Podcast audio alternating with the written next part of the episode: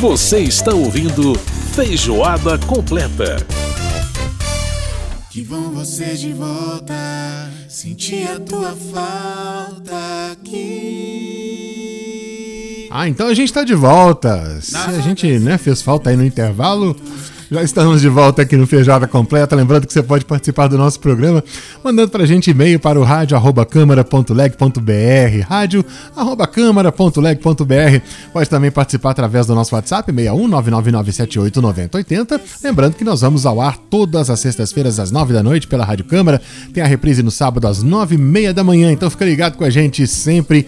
E você pode ouvir a gente através da internet, através do nosso aplicativo Câmara ao Vivo. É só baixar lá na App Store ou na Google Play para você ter acesso a tudo que a gente faz aqui. Aliás, pode também baixar, pode também ouvir a nossa playlist no Spotify. É exatamente a playlist que se chama Programa Feijoada Completa. Então fica ligado, tem muito jeito de você estar em contato com a gente sempre e é muito bom ter a sua companhia. A gente está ouvindo Nath Roots com a Deb Nova, cantora costarriquinha. É um diálogo muito bacana. Ela cantando em português, muito joia. É, e fazendo esse trabalho fa fantástico aí junto com o Nath Roots, né? Muitas parcerias desse disco, como a gente vai destacar na entrevista no terceiro bloco, hein?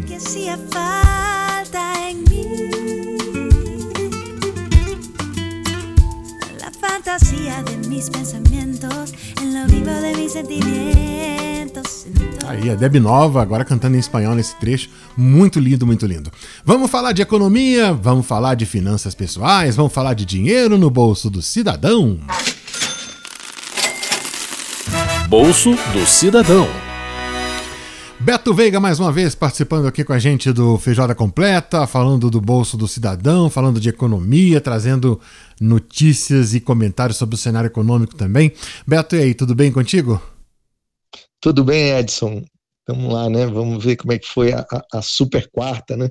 Pois é, nessa semana tivemos aí, né, nesta última quarta-feira, a super quarta com a divulgação das taxas de juros, tanto é, no comitê específico lá do Banco Central nos Estados Unidos, que faz a divulgação dos juros futuros também, é, e aqui no Brasil também com a divulgação do Copom, aumentando a taxa Selic, né, a taxa básica da economia, em 0,75%. E a gente sabe que a questão da inflação aqui no Brasil, especialmente, né, é uma questão preocupante, até porque as projeções de uma inflação aí acima do teto da meta em 2021 e a, se a gente pegar o IPCA, né, que é o índice de preço ao consumidor amplo de é, dos últimos 12 meses, está na casa de 8%, quer dizer, 8,06%. É, é, a tendência, então, Beto, é uma continuidade nesse processo aí na questão do ajuste da taxa, da taxa Selic, né? Pois é, Edson, é engraçado porque o Comitê de Política Monetária era para prever os juros dos próximos 45 dias. E agora, eu até vi isso, achei muito, muito curioso.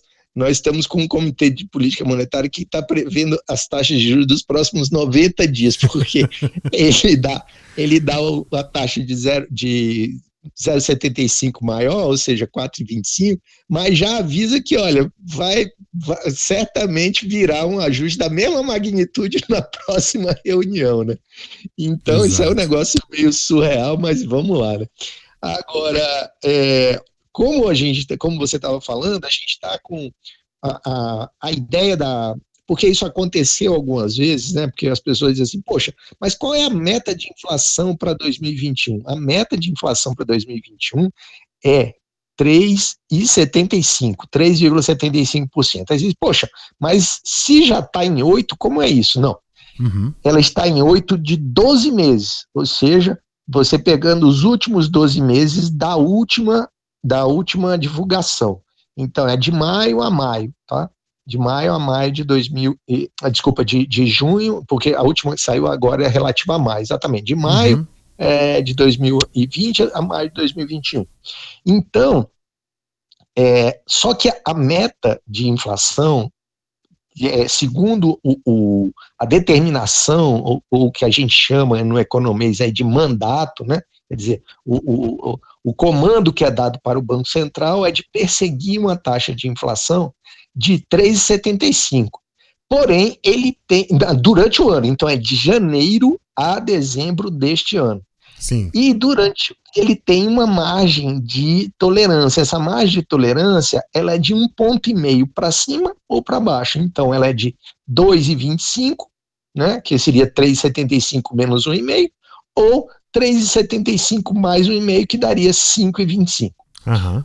O mercado está prevendo, o mercado já há duas, há duas semanas vem fazendo previsões de que a nossa inflação vai extrapolar essa, é, essa, essa meta que estabelecida aí pelo, pelo, pelo Conselho Monetário Nacional, que quem estabelece a meta é o Conselho Monetário Nacional, Uhum. e o Comitê de Política Monetária, que é o Banco Central, que é outra história, né?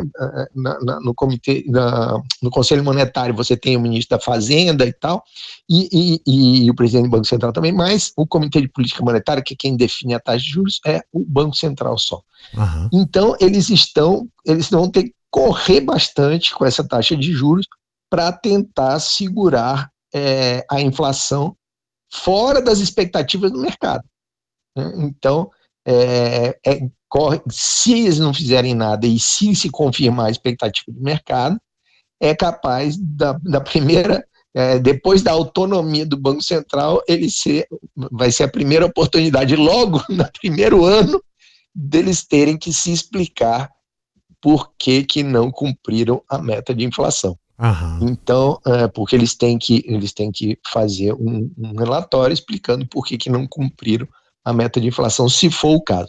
E é por isso que tá- provavelmente eles já estão informando a do outro, do outro mês, ah, desculpa, do- da, do- da outra reunião do Copom, para poder, é, para poder ter uma, uma assim, assim, tentar, é o que o mercado também chama, os termos bonitos, assim, ancoragem das expectativas. O que quer dizer isso? Quer dizer o seguinte, ó, pessoal, se vocês forem mandar bala na inflação, a gente vai meter taxa de juros na cabeça de vocês. Entendeu? Então, Uhum. ancoragem é tipo o chicotinho lá dele dizendo que ó, a gente vai meter taxa de juros. E para também o nosso ouvinte aí, que, que a gente falou muita coisa assim, é técnica, né? A gente até é, precisa fazer, como você mesmo disse, um podcast um dia sobre isso.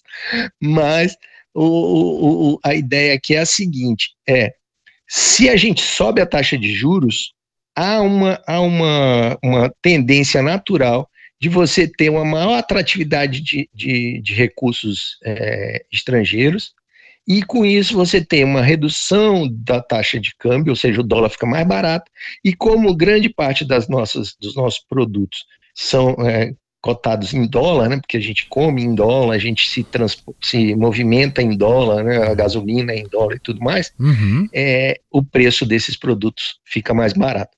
Obviamente, também você tem, você segura um pouco a atividade econômica, mas a princípio o, efeito mais imediato dessa alta de, da, da taxa Selic é na cotação da moeda estrangeira. É tanto que ela tem caído bastante nesses, nesses últimos, nessas últimas reuniões do Copom. É, exatamente. Já nessa expectativa, né? A gente tem visto aí, por exemplo, o dólar nessa semana aí na casa aí quase rompendo a barreira dos 5, né? 5,4, 5,3, 5,5, é, nessa, nessa, nessa toada. Agora, como você disse, né? A atividade econômica, ela reduz um pouco no sentido de que o acesso ao crédito fica um pouquinho mais difícil porque o juro sobe, obviamente, né, Beto? Exatamente, exatamente. Os juros mais caros é, reduzem, a, a- reduzem o, o- o ânimo de empreender, né? Exatamente. Agora, é, essa, é, essa questão da economia americana tem alguma influência para nós aqui? Quer dizer, essa decisão é, dos, dos americanos, parece que 2023, né? Já estão. Se nossa aqui é 90 dias, lá é quase que. nove- daqui a pouco vai ser 90 meses, né? Daqui a, É de 90 meses. é, mas Não, brincando assim, mas eles estão projetando zero, é, uma, uma, uma taxa de juros de 0,6, isso já em 2023, né? Ou seja, daqui a um Isso. ano e meio. É, como, é que, Uhum. como é que isso influencia na nossa economia cá? Isso tem algum, alguma influência pra gente? Isso tem, é, é- é tanto que no- na- com a divulgação dessa. O que acontece é o seguinte: a expectativa americana é, era que a taxa de juros, é, ainda no final de 2023, ela estivesse próxima do nível que está hoje, entre 0 e 0,25% é, por cento ao ano. Só que o que, que, aconte, o que aconteceu é que, dadas as condições que estão de tanto de emprego quanto de é, inflação lá nos Estados Unidos, o, o, uh, assim, a, a, o consenso dos, dos, das, dos participantes lá do, do Comitê de Mercado Aberto é de que ela deve estar, aliás, a mediana é de que a taxa deve estar por volta de 0,6. Então, no lugar de estar entre 0, é, entre 0 e 0,25, a expectativa é que ela esteja em 0,6% ao ano.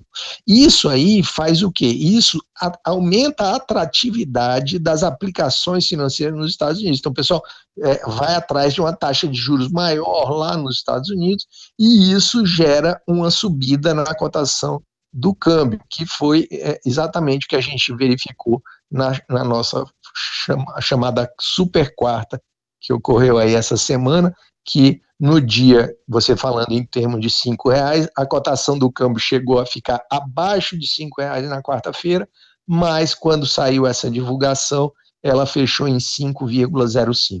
Isso não quer dizer que ela não possa chegar abaixo de 5 ainda, mas é, tem um caminho aí, é, é, mas, mas esse, esse caminho talvez demande mais juros no Brasil. Então, se os juros sobem lá, a gente tem que dar mais juros ainda para poder manter a atratividade. É, segurar esse capital, né? Aí vai ver aquela, aquele cabinho de guerra, né? Sobe. Vamos ver quem vai ficar. o, o, o, juro, o juro americano sobe, o, do, nosso, o dólar aqui sobe. O juro americano, o nosso juro sobe, o, o nosso dólar desce, né? Aí fica um cabo uhum. de guerra. Vamos ver quem, quem, é que, quem é que vence, como é que vai ficar a nossa taxa de câmbio, porque, é como você disse, né, a gente tem muito insumo importado na economia brasileira e a taxa de câmbio elevada demais tem um grande problema aí para o consumidor final, né? Até o nosso pãozinho francês depende da questão do insumo importado, né? Então é realmente é uma coisa que influencia na vida do cidadão no dia a dia, né, Beto? É isso aí. É.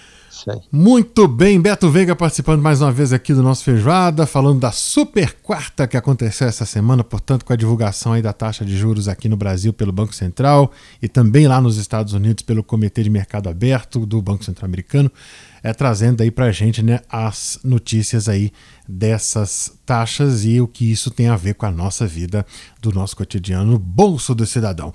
Beto, obrigado mais uma vez pela participação, um grande abraço para você. E boa recuperação da vacina, viu, meu querido? Obrigado, Edson. Grande abraço. Grande tchau, abraço. Tchau, tchau. Tchau, tchau.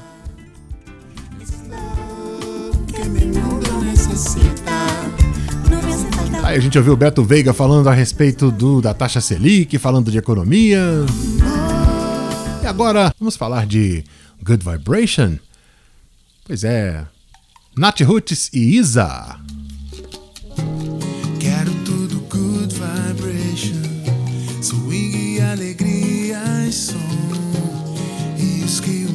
Desejam não conseguem se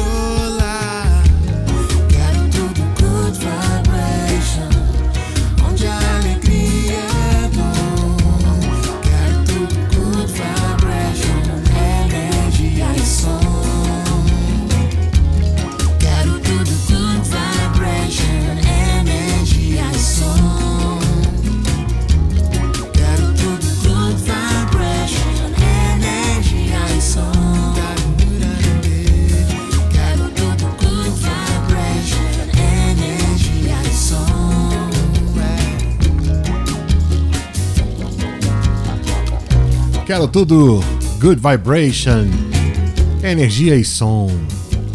É o Nat Roots falando com a gente, a Isa também, com essa voz lindíssima. Essa menina canta muito, hein? Nossa Senhora, sensacional, fantástica, Isa. E o, o, o nosso querido Alexandre Carlos também não fica atrás, belíssima voz, belíssima harmonia. Essa música é um show. E nós vamos falar mais sobre esse disco daqui a pouquinho, depois do intervalo. Então não sai daí que nós voltamos já já com mais Nat Roots. Feijoada completa.